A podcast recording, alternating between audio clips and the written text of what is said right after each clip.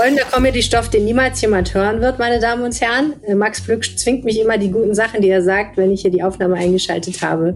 Hinterher ja, weil ich rede mich ja auch so um Kopf und Kragen. Da muss er ja nicht die ganz schlimmen Dinge dann direkt reinnehmen. Ich würde ja sagen, du hast nichts mehr zu verlieren. ja, das, das stimmt. Den, den Eindruck habe ich allerdings auch häufig. Tja, kann man nichts machen. Herzlich willkommen zur Ländersache. Wir reden heute wie immer über Corona. Langsam kann ich es nicht mehr hören, Leute. Ja, aber wir haben noch Jahrestag. Oh, ich kriege, glaube ich, wirklich bald einen Pandemie-Koller. Ohne Witz. Ich bin ja eigentlich gut durch diese Pandemie gekommen, echt. Aber ich langsam, ich kann nicht mehr. Ich kann es nicht mehr. Du müsstest jetzt übrigens ein Euro ins Fluchschwein äh, schmeißen bei uns zu Hause, weil du ein böses Wort ja, gesagt hast. mache ich auch. Mache ich hier.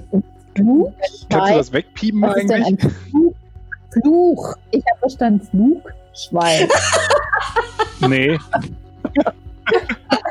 Auch nicht schlecht. Oh, wie schön. Man, kann es aber nicht mehr werfen. Also fliegen kann es nicht mehr, weil es schon so schwer ist, weil ich hier so viel Geld da schon reinstecken musste zu Hause. Du fluchst? Das kann ich mir nicht vorstellen. Na, ich habe mir das ja abgewöhnt mit dem äh, Fluchschwein, weil das wurde mir irgendwann zu teuer. Damit kannst du jetzt schon die Ausbildung meiner Kinder bis, äh, bis äh, einschließlich Studium durchfinanzieren. Ich finde, dann solltest du weiter fluchen. Das ist doch eine super Geldanlage. Und damit sind wir schon beim Thema Kitas. Yay! okay, ich sehe schon, es wird ein super Podcast. Rheinische Post. Ländersache. Der Podcast aus dem NRW-Landtag. Herzlich willkommen zum Ländersache-Podcast. Mein Name ist Michele Pawlitzki. Ich kümmere mich bei der Rheinischen Post um die Podcasts und ich bin verbunden mit Kirsten Bialdiga und Max Glück, hallo. Unseren beiden landespolitischen Chefkorrespondenten. Was ich euch immer schon mal fragen wollte, ist, ähm, wenn ihr die landespolitischen Chefkorrespondenten seid, gibt es eigentlich auch landespolitische Korrespondenten bei der RP? Wir, machen, wir nehmen jeden. Jeder, der bei uns bei der RP über den Flur läuft, wird automatisch unserem Team untergeordnet. Sehr gut. Jetzt erklärt sich mir so einiges. Ich habe gesagt, wir müssen über Corona reden. Äh, Kirsten, du hast gesagt, wir müssen über Kitas reden. Wo treffen sich denn diese beiden Punkte? Ja, ähm, die treffen sich alle beim Thema Mutante, würde ich sagen. Also ähm, die Virus Virusmutationen, die breiten sich ja äh, inzwischen doch auch zunehmend in Nordrhein-Westfalen aus. Diese britische Virusmutation, die ist äh, inzwischen jetzt auch in Köln angekommen, in den Kitas. Zwei waren am äh, Donnerstag betroffen schon aus den Nachbarländern weiß man ja, wenn das einmal da ist, dann geht das eigentlich ziemlich schnell, dass das äh, sich verbreitet. Und äh, in Baden-Württemberg war es jetzt in Freiburg auch in einer Kita. Daraufhin hat die Landesregierung dann ja doch davon abgesehen, die Kitas zu öffnen und die äh, Grundschulen ähnlich in Rheinland-Pfalz, obwohl das nur das Nachbarbundesland ist. Also ähm, ja, also ich glaube, ähm, die Kitas werden uns in den nächsten Tagen jetzt, nachdem die Schulen erstmal ihren weiteren Fahrplan bekannt gegeben haben, wird sich jetzt dann ähm, werden die Erzieherinnen sich nochmal auch zu Wort melden, zu Recht. Mhm. Und werden was sagen? Ähm, denn die Kitas sind ja geöffnet. Also es gibt ja die Möglichkeit für alle Eltern, es ist ja nur ein Appell, die Kinder zu Hause zu betreuen und ähm, je länger der Lockdown dauert, desto schwieriger wird es für die Eltern, das zu organisieren. Und äh, es gibt kaum eine Möglichkeit für eine Erzieherin, sich zu schützen. Die Masken ähm, können sie nur eingeschränkt tragen, weil bei den ganz Kleinen das ja auch, äh, die, die können dann die Mimik nicht mehr erkennen und äh, das ist alles nicht so ganz einfach und es gibt zwar eingeschränkte Betreuungszeiten, die sind um zehn Stunden ähm, pro pro Vertrag. Also wer 45 Stunden gebucht hat, kann nur noch 35 Stunden in Anspruch nehmen, sind die gesenkt worden. Aber äh, es gibt eben noch diesen Kita-Betrieb und es äh, sind ähm, ungefähr 40 Prozent aller Kinder, die noch betreut werden in den Kitas. Das ist ja mhm. eine ganze Menge. Bei dieser Reduzierung frage ich mich halt auch immer 45 Stunden, 35 Stunden. Also wenn du dich in 35 ja. Stunden ansteckst, steckst du dich auch in 45 an und ja, umgekehrt. Ja. Ne? So ein bisschen rechte Tasche. Ähm, Weiß man inzwischen ein bisschen was darüber, wie viele Kinder denn jetzt noch in den Kitas sind? Es gab da ja mal so Schätzungen, die auf der Zeit vor Weihnachten basierten, wo man ja sagen muss, okay, wie, wie repräsentativ das jetzt war, war vollkommen unklar. Ja, also die letzten Zahlen waren 40 Prozent im Durchschnitt äh, landesweit und das ist aber sehr, sehr unterschiedlich. Es gibt Kitas, da sind nahezu 90 Prozent aller Kinder, vor allem dann auch im Umfeld von Krankenhäusern, wenn die Eltern Ärzte oder äh, Pfleger sind. Und es gibt andere, da sind es deutlich weniger, aber äh, im Durchschnitt sind es, waren es zuletzt 40 Prozent und es eine steigende Tendenz. Also in der Vorwoche waren es noch 35 Prozent. Mhm. Mhm. Ja. Und diese Mutante, da gibt's ja immer den Verdacht, dass sie sich vielleicht unter Kindern viel stärker ausbreiten konnte als die bisherigen Corona-Varianten. Ist das inzwischen irgendwie belegt oder ist das immer noch eine Vermutung? Ja, da gibt es so ganz sichere Erkenntnisse wohl noch nicht. Äh, es gibt Hinweise aus, aus Großbritannien, dass dieses äh, mutierte Virus sich eben äh, gerade bei den Jüngeren stärker verbreitet als das bisher bekannte. Hm, würde jetzt so aus evolutionärer Sicht Sinn machen, aber ich will da nicht spekulieren. Also es würde ja Sinn machen, dass sich solch ein Virus dann der Gruppe zuwendet, die bisher ähm, relativ gut damit fertig geworden ist. Aber ähm, das macht ja keinen Sinn zu spekulieren. Also äh, es ist auf jeden Fall nicht so, scheint nicht so zu sein, dass man generell sagen kann, Kinder sind weniger ansteckend als Erwachsene.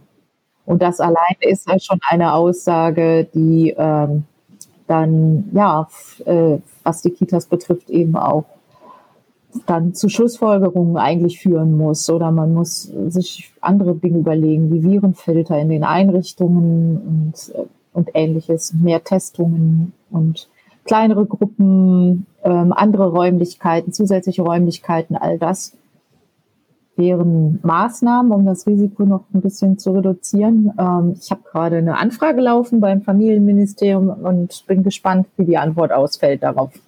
Ja, vor allen Dingen, weil FDP-Familienminister Joachim Stamp ja gesagt hat, es wird keine flächendeckende Schließung der Kitas mit ihm geben.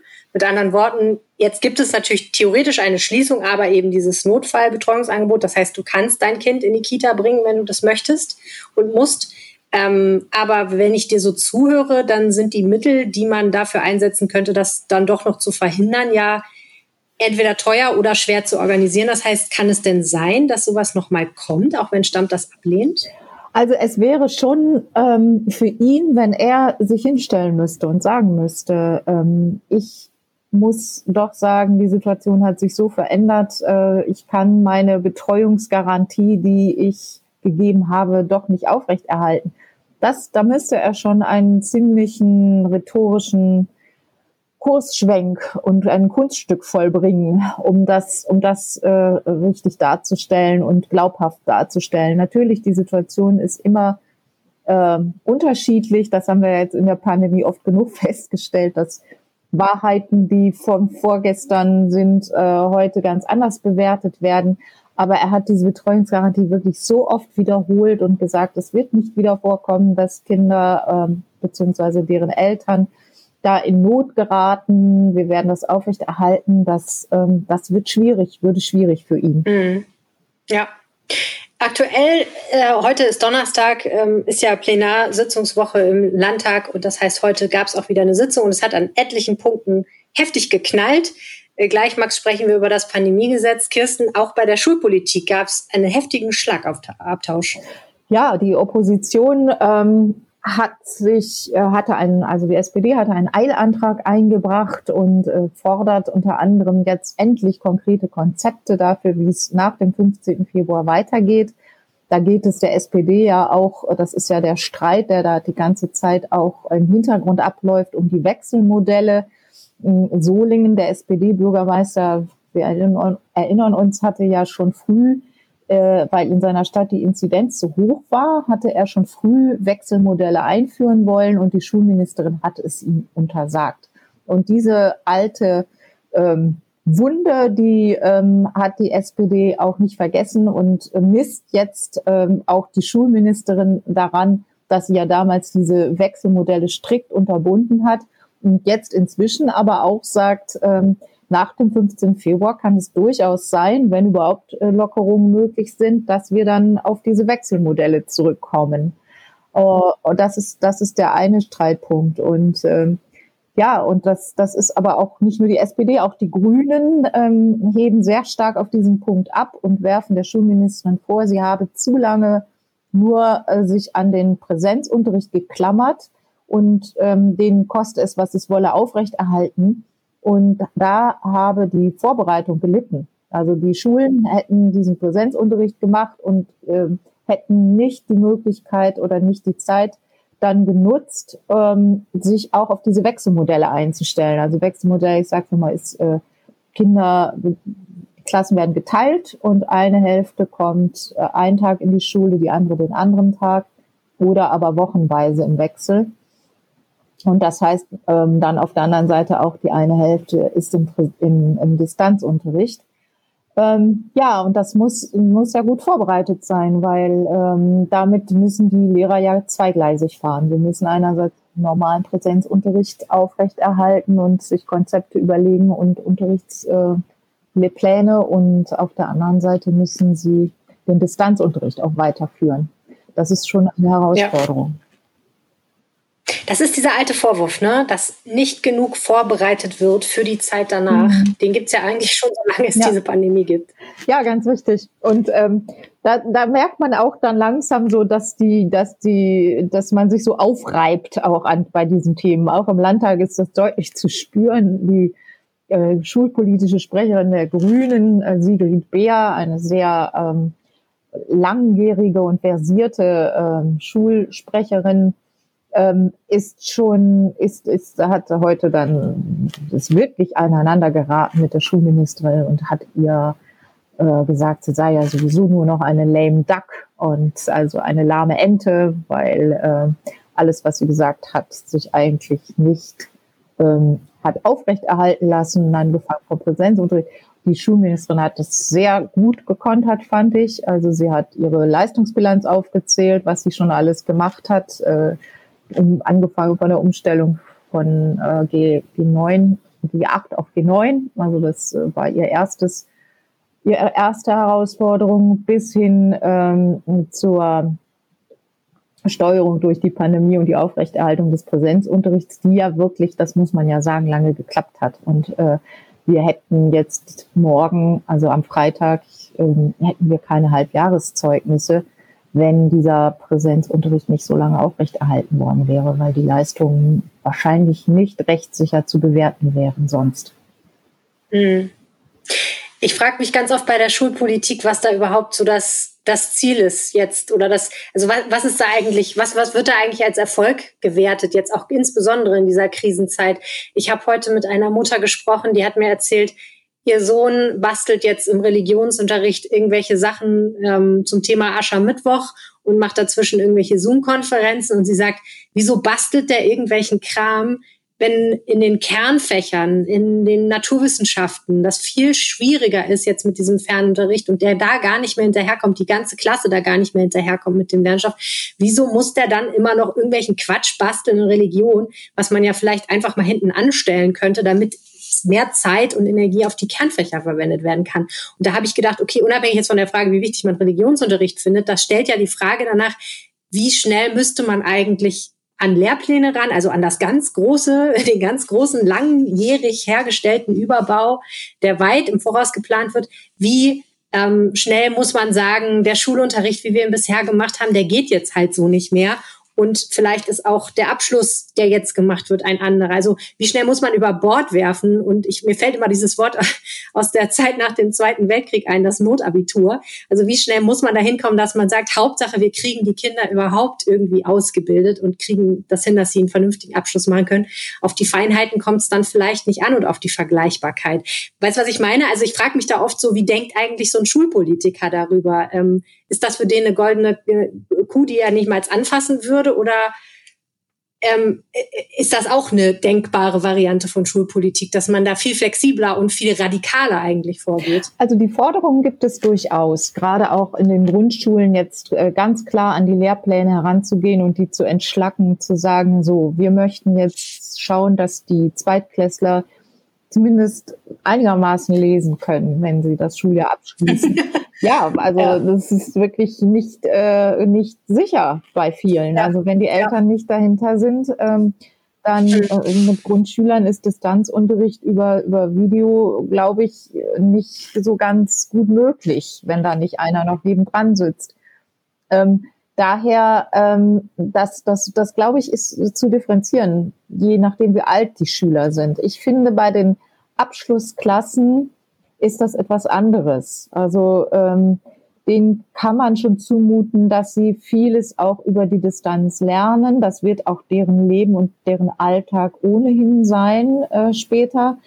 Ähm, es sind natürlich erschwerte Bedingungen. Auf der anderen Seite erhalten sie Erleichterungen. Sie bekommen eine größere Auswahl von Prüfungsaufgaben im Abitur zum Beispiel, aus denen sie auswählen können. Ähm, es sind auch, wenn man sich die Notendurchschnitte anguckt des vergangenen Jahres, dann äh, sind die nicht schlechter, teilweise sogar besser ausgefallen. Ich glaube, da spielt auch dieser, dieses psychologische Element eine Rolle, dass die Lehrer dann eben in ihrem Ermessensspielraum eher nach oben gehen.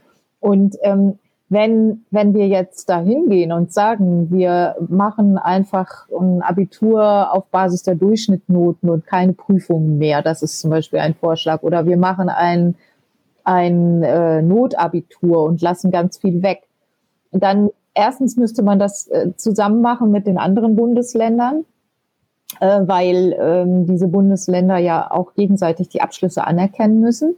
Sonst würde ein äh, Schüler aus Nordrhein-Westfalen nicht in einem anderen Bundesland studieren können. Das sind ja schon mal erhebliche Einschränkungen, die damit verbunden wären. Und ähm, ja, und, und zweitens ist es auch so, dass die ähm, Schüler selber ja auch dann nicht dieses Selbstbewusstsein entwickeln können. Wenn sie immer ein Notabi haben und ihnen das anhängt, dann wird ihnen das auch wahrscheinlich ein Leben lang anhängen. Einmal das Selbstbewusstsein, aber auch von äh, außen, wenn sie sich dann bewerben, wird es heißen, ah ja, das war ja, sie haben ja die Note 1, noch was, aber ach ja, das war ja das Corona-Abitur. Also das finde ich, das ist auch nicht so ganz fair. Deswegen hm, verstehe ich schon, diese, diese Schüler haben ja psychisch einiges zu bewältigen. Also die müssen ja jetzt in ihrem stillen Kämmerlein sitzen und müssen sich ähm, alleine vorbereiten. Die haben keinen Lehrer, der sie an die Hand nimmt und sagt, ihr schafft das schon und, und ich bereite euch super vor. Also das, das funktioniert ja sonst so in diesen Abschlussjahrgängen und das fällt diesmal weg. Und wenn die das schaffen und dann noch gut schaffen, dann finde ich, ist das, ist das durchaus eine gleichberechtigte Leistung, die auch ernst genommen werden soll. Mhm, absolut. Und dann werden die ein oder anderen wahrscheinlich auch schon mal gehört haben vom großen Impftermin-Debakel Nordrhein-Westfalens 2021. Wir stecken mittendrin. Es äh, klang alles so wunderbar.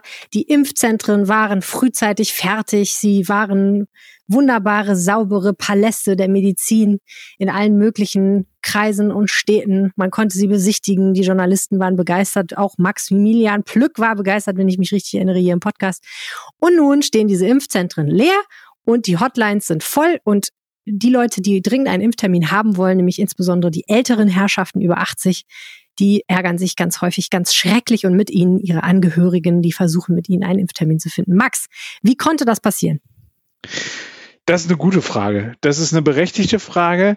Man muss erst mal sagen, dass äh, dieses, äh, dieser Begriff des Impftermin-Debakels ist natürlich auch einer, der von der Opposition genüsslich vor sich hergetrieben wird. Wenn man dagegen Laschet, Laumann und Löttgen anhört, äh, also sprich den Ministerpräsidenten Armin Laschet, den Gesundheitsminister Karl-Josef Laumann und den CDU-Fraktionschef Bodo Löttgen, dann ist alles ganz gut äh, gelaufen, also hervorragend, ein toller Start. Viele Menschen haben ihren Termin bekommen. Aber das, was du beschrieben hast, ist natürlich völlig klar. Also es hat ein, ein, ein, es hat einen Ansturm gegeben, obwohl der Chef der Kassenärztlichen Vereinigung Nordrhein noch bei uns äh, im, im, Interview gewarnt hatte, Leute, ruft bitte nicht alle am ersten Tag an. Aber die, Frage ist natürlich die, ähm, wenn ich keine Regelung einführe, beispielsweise sage, am ersten Tag rufen alle Leute von A bis D, also deren erster äh, ähm, Buchstabe im Nachnamen A äh, also Herr, Herr Anton, Herr Becker und Herr Klotwig an. Und, ich glaube, es ist äh, gekommen, was du sagen wolltest. Ach, verdammt. Ich mache mal eine Pause hier, okay. damit du nachher siehst, wo. Sorry. Also man hätte sich natürlich was überlegen können. Man hätte versuchen können, das ein bisschen aufzusplitten. Der äh, Gesundheitsminister hat darauf hingewiesen, man hätte ja aufgesplittet, man hätte einmal Nordrhein äh, und einmal Westfalen-Lippe ähm, äh, unterschiedliche Nummern schalten lassen. Okay, äh, das kann man sagen, das stimmt so. Es liegt aber auch ein bisschen daran, dass die zwei unabhängig voneinander arbeitende kassenärztliche Vereinigungen haben. Also das ist auch so ein bisschen Schutzbehauptung.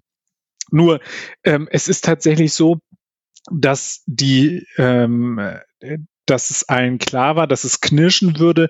Nur wie doll es danach am Ende geknirscht hat, das hat, glaube ich, keiner derart kommen sehen. Zumindest wirkt es so. Äh, die Server sind äh, unter dem Ansturm kollabiert. Es hat wahnsinnig viel Frust gegeben. Bei uns liefen die Telefone, heißt Leser haben angerufen ähm, aus allen Teilen des Landes und haben, äh, haben uns geschildert, dass das ganz schrecklich sei. Und man merkte da denen auch die Aufgebrachtheit an. Das sind Menschen, die sind über 80, die jetzt wirklich um ihr Leben fürchten und die deswegen da auch wenig Geduld haben. Und das hätten natürlich auch die Verantwortlichen vorher wissen können. Es sind dann nachher Termine vergeben worden. Ähm, es hat aber dann auch zu Frust geführt, wenn Leute dann stundenlang erst irgendwo in den Warteschleifen hingen und dann gesagt bekommen haben am Ende, ja, sorry, es sind aber jetzt erstmal alle Termine vergeben worden. Äh, melden Sie sich zu einem späteren Zeitpunkt wieder, dass da dem einen oder anderen dann äh, die Hutschnur platzt, das kann ich durchaus verstehen. Und man muss sagen, das hat uns dann nachher der, ähm, der Chef von Bitkom, das ist der Branchenverband äh, der Digitalbranche, äh, Achim Berg gesagt. Er hat gesagt, es sei ohne Probleme äh, möglich gewesen, dort Serverkapazitäten zur Verfügung zu stellen, ähm, denn ähm, die, also es gibt da genügend Cloud-Anbieter, Amazon hat er genannt, Microsoft oder Strato, also die da genau auf diese Dinge äh, spezialisiert sind und die das hätten machen können. Ähm, aber da ähm, haben die Verantwortlichen offensichtlich gemeint, das äh, sei nicht weiter nötig. Und was ich dann doch wirklich sehr putzig fand, war, als dann sich eben äh, die, die ähm, schon genannten drei Herren im äh, Plenum dann hingestellt haben am Mittwoch und gesagt haben, ähm, wie gut alles laufe. In dem Moment musste dann die KV Nordrhein auf ihrer Seite nochmal eine, äh, eine Warnmeldung posten, wo dann drin steht, dass bei ihnen gerade das Terminsystem äh, kollabiert sei. Also äh, das äh, ist äh, also jeder, der, der sagt, dass das ein hervorragender Start war, der muss vielleicht nochmal überprüfen, ob er da nicht irgendwie ähm, äh, ob er da nicht irgendwie vielleicht doch ein bisschen schief gewickelt ist. Es sind nachher am Ende, weil man muss es sagen, es sind nachher am Ende unter viel Schmerzen sind ähm, dann nachher die Termine vergeben worden. Ähm, bis Mittwoch waren es 360.000, die vergeben worden sind von einer Million. Da kann man sagen, stimmt, das ist eine ordentliche, das ist eine, äh, eine ordentliche Zahl und äh, die anderen werden auch alle einen Termin kriegen. Nur sagen wir mal, da wünsche ich mir auch ein bisschen mehr Empathie und da hätte man auch, wenn man das derart äh, großkampfmäßig anlegt, dann hätte man auch sich Dinge überlegen können, wie man das entzerrt. Also dass man sagt, rufen Sie oder äh, entweder durch eine Terminvorgabe, mit der man widersprechen kann und wo man dann sagen kann, okay, dann wenn ich diesen Termin nicht wahrnehmen kann, dann versuche ich es halt eben zu dem und dem Zeitpunkt nochmal äh, anzurufen. Also da, da, da hätte es durchaus kreative Lösungen gegeben. Ähm, und das hat auch Oppositionspolitiker wie beispielsweise Josef Neumann total umgetrieben. Der hatte mir gesagt und das dann später auch nochmal im Plenum wiederholt, dass diese ganzen Probleme im Vorfeld angesprochen worden seien. Also die haben im Ausschuss da schon drüber gestritten. Da, haben, da hat die Opposition gesagt, Leute, das und das wird auf euch zukommen. Und äh, der Minister soll dann da gesagt haben, äh, wir haben uns versichern lassen, die Server werden halten. Und naja, jetzt muss man sehen, das hat halt eben nicht funktioniert. Und auch viele junge Menschen, die das für ihre ähm, entweder Großeltern oder Eltern gemacht haben, sind auch verzweifelt an diesem System. Man muss sich das so vorstellen, es gab beispielsweise äh, die Voraussetzung, dass man dort eine Telefonnummer hinterlässt. Wer aus dem ländlichen Raum kommt, der kennt das noch, dass es da auch drei- oder vierstellige Telefonnummern gibt, die wurden aber nicht vom System akzeptiert. Dann gab es so Dinge wie, dass, ähm, dass wenn sich dort äh, Rentner-Ehepaare anmelden äh, wollten, dann mussten sie jeweils eine eigene E-Mail-Adresse haben. Das ist bei über 80-Jährigen, muss man ehrlicherweise sagen, auch nicht so gang und gäbe. Also da war vieles, wo man sagen musste, boah, Freunde, das hätte besser laufen können. Deswegen fand ich es ein bisschen ich fand es ein bisschen schräg, dass die äh, Herren dort von, von einem gelungenen Start gesprochen haben. Und ähm, also wirklich, äh, also wo ich dann mich fast auch schon geärgert habe, war, als dann Bodo Löttgen sagte, naja, wenn fünf durch eine Tür wollen, dann passt eben nur einer durch. Da würde ich sagen, naja, Herr Löttgen, dann hätte man die Tür vielleicht ein bisschen größer bauen müssen. Das ist der CDU-Fraktionsführer, ne? Richtig. Ja. Aber du hast gerade, es muss man einmal ganz kurz erklären, äh, die KV, also die Kassenärztliche Vereinigungen erwähnt, von denen es ja zwei gibt, die in Nordrhein-Westfalen bespielen. Ähm, die sind die ausführende Institution, aber die Organisation und die Exekution hat dann doch die Politik mitbestimmt. Es ist so, dass die, die, ja, die, die Umsetzung, also die, das, das, das, das Durchführen, das ist schon, äh, liegt schon bei den KV. Also da sind die schon für, für zuständig.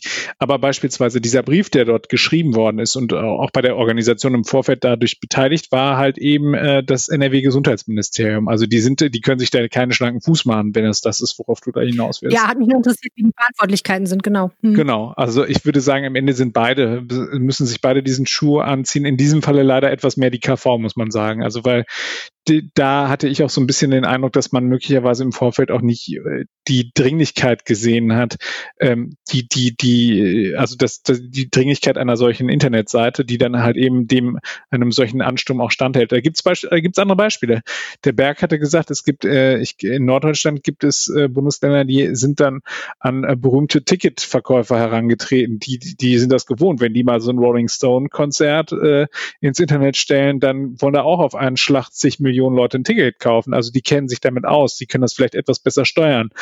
Ähm, und naja, am Ende muss man sagen, es wird dazu kommen, dass, äh, dass viele Leute einen äh, oder dass alle Leute, die wollen, einen Termin bekommen werden. Also diese Zusage gibt es.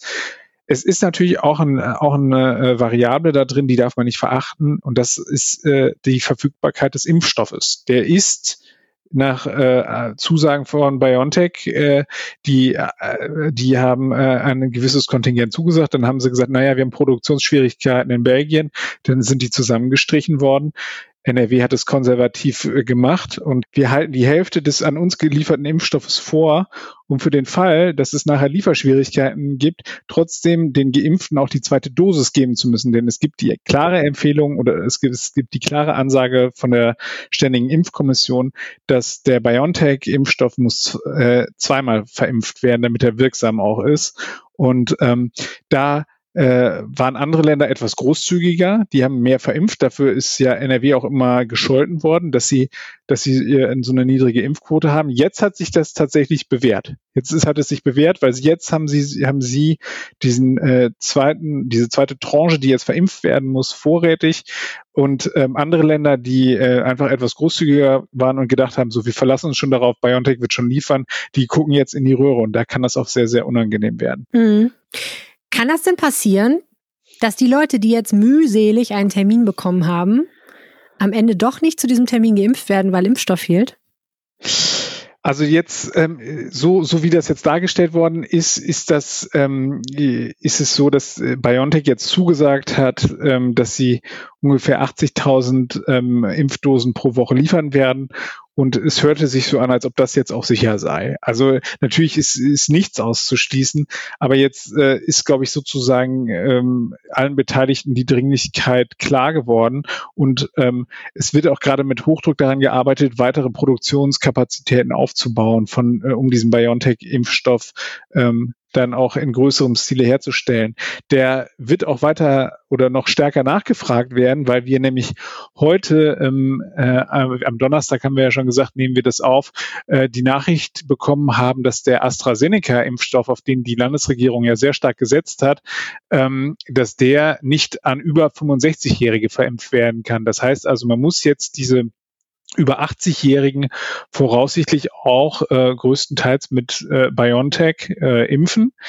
Ähm, der BioNTech-Impfstoff hat natürlich den großen Nachteil, dass er diese, äh, diese harten Kühlvoraussetzungen hat. Das heißt also, er müsste überwiegend in den Impfzentren verimpft werden. Es gibt ähm, jetzt auch, es gab ein Versprechen von, von Karl-Josef Laumann, der hat gesagt, äh, BioNTech habe den Beipackzettel angepasst und ähm, man könne ihn jetzt auch aufsuchen, verimpfen, ähm, allerdings nur für, für eine begrenzte Zahl von Stunden. Ich glaube, da reden wir über sechs Stunden, in denen er dann abgefüllt ähm, dann auch transportiert werden darf. Ähm, das ist aber natürlich eine logistische äh, Riesenaufgabe. Ähm, also jetzt, nachdem klar ist, dass AstraZeneca, der auf diesen Impfstoff hatte, der Laumann sehr stark gesetzt, weil er gesagt hat, der ist einfacher zu handhaben und damit können wir aufsuchen, dann eben die über 80-Jährigen, die immobil sind, die zu Hause gepflegt werden, dann impfen. Ähm, dadurch, dass das jetzt wegfällt, ähm, reden wir hier über ganz andere Diskussionen. Also wir reden jetzt einerseits darüber, dass sich die Landesregierung jetzt Gedanken machen muss, wie schafft sie es, die ähm, über 80-Jährigen, die jetzt, ähm, die jetzt geimpft werden müssen und nicht in die Impfzentren kommen können, wie sie die halt eben mit BioNTech impft und die, äh, die bestellten AstraZeneca ähm, Impfdosen, wenn sie denn dann kommen, äh, wie werden die denn jetzt verimpft? Ähm, werden die jetzt an, an, an also wir, wir müssen jetzt neu über diese Rangfolge nachdenken, über diese Priorisierung. Und da hat der Bundesgesundheitsminister heute schon angekündigt, dass er sich da eine neue Ministerpräsidentenrunde äh, wünscht. Yay, die nächste MPK, auf die wir uns freuen, Helene. Ja. Und und da soll dann halt eben darüber geredet werden. Und ich glaube ganz fest daran, dass dort dann festgelegt wird, dass die, äh, dass die Länder dann selbst eine Priorisierung vornehmen können. Also dass sie dann sagen, äh, NRW, wir verimpfen als erstes an unsere Lehrer oder wir verimpfen zuerst an unsere Polizisten oder wir verimpfen erst an die und jene, weil wenn dieser AstraZeneca-Stoff dann kommt, dann will man ihn ja auch wahrscheinlich relativ schnell verimpfen. Und dadurch, dass man ihn jetzt nicht mehr an die über 80-Jährigen äh, abgeben kann und auch nicht mehr an die über 70-Jährigen äh, und auch nicht mehr an die 66-Jährigen, muss man halt eben gucken, was mache ich jetzt damit. Hm. Ein Thema, das uns noch weiter verfolgen wird. Ich bin ganz sicher. Ich auch. Leider.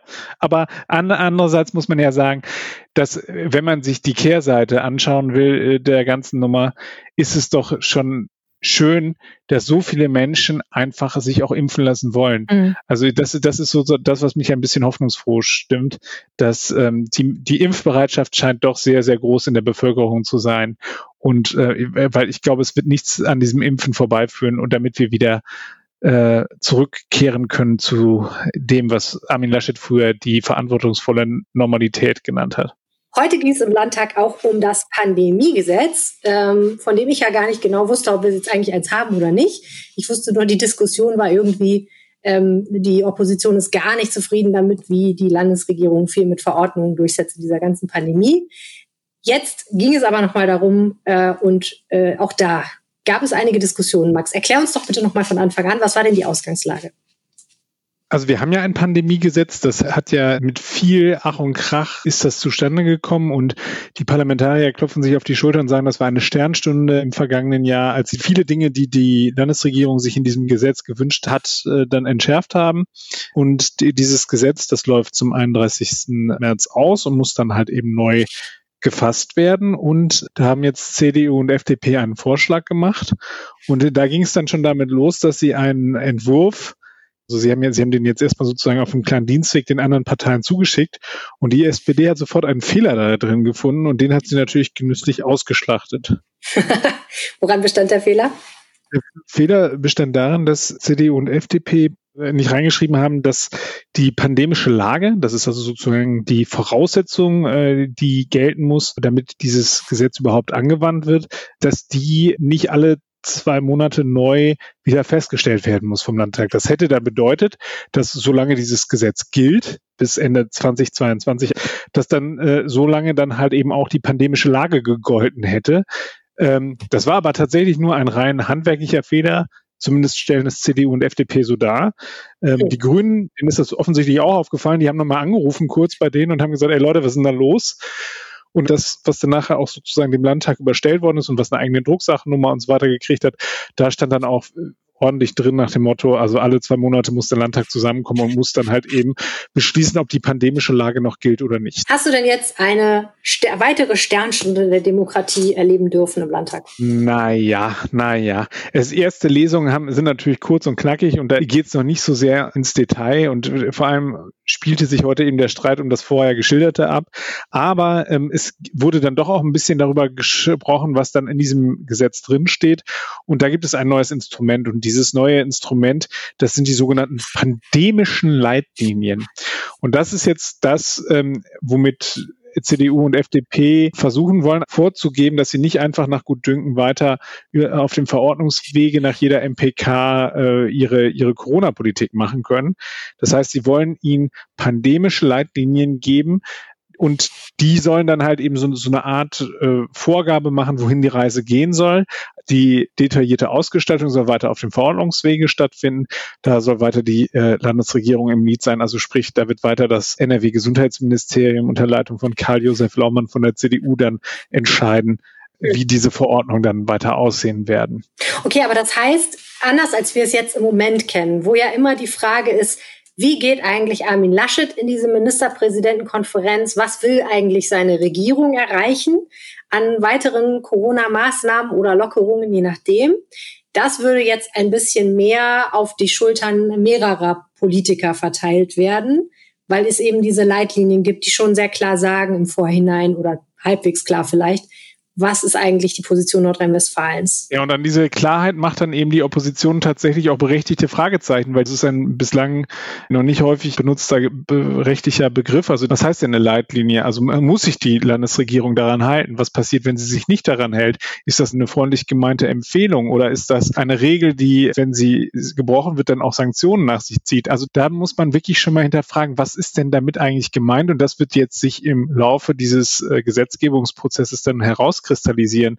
Die Grünen sind weitergegangen. Verena Schäffer, die Fraktionsvorsitzende, hat gesagt, sie möchte halt eben den Parlamentsvorbehalt haben. Das heißt also, wenn eine Verordnung erlassen wird, dann soll das Parlament zustimmen, ob diese in Kraft tritt oder nicht. Das wäre natürlich ein deutlich schärferes Schwert. Und daran hat natürlich die Landesregierung jetzt nicht unbedingt ein großes Interesse, weil es hier noch weniger Spielraum geben würde. Ich glaube, dass um diesen Begriff pandemische Leitlinien jetzt noch sehr stark gerungen werden wird in den kommenden Wochen. Das wird ein schneller Prozess sein, weil, wie gesagt, Ende März läuft das Gesetz aus. Bis dahin muss ein neues stehen. Ähm, aber es wird noch eine launige Zeit werden in den kommenden Wochen zum Thema Pandemiegesetz. Okay. Dann würde ich sagen, das war die Ländersache für diese Woche. Vielen herzlichen Dank an euch beide und vielen Dank an alle fürs Zuhören. Unterstützen könnt ihr uns, indem ihr diesen Podcast weiterempfehlt, entweder per Social Media oder per persönlicher Empfehlung. Das hilft uns sehr oder mit einem RP Plus Abo. Das findet ihr unter rp-online.de slash abo-ländersache. Und wir sagen Tschüss, bis nächste Woche. Tschüss. Tschüss. Mehr bei uns im Netz www.rp-online.de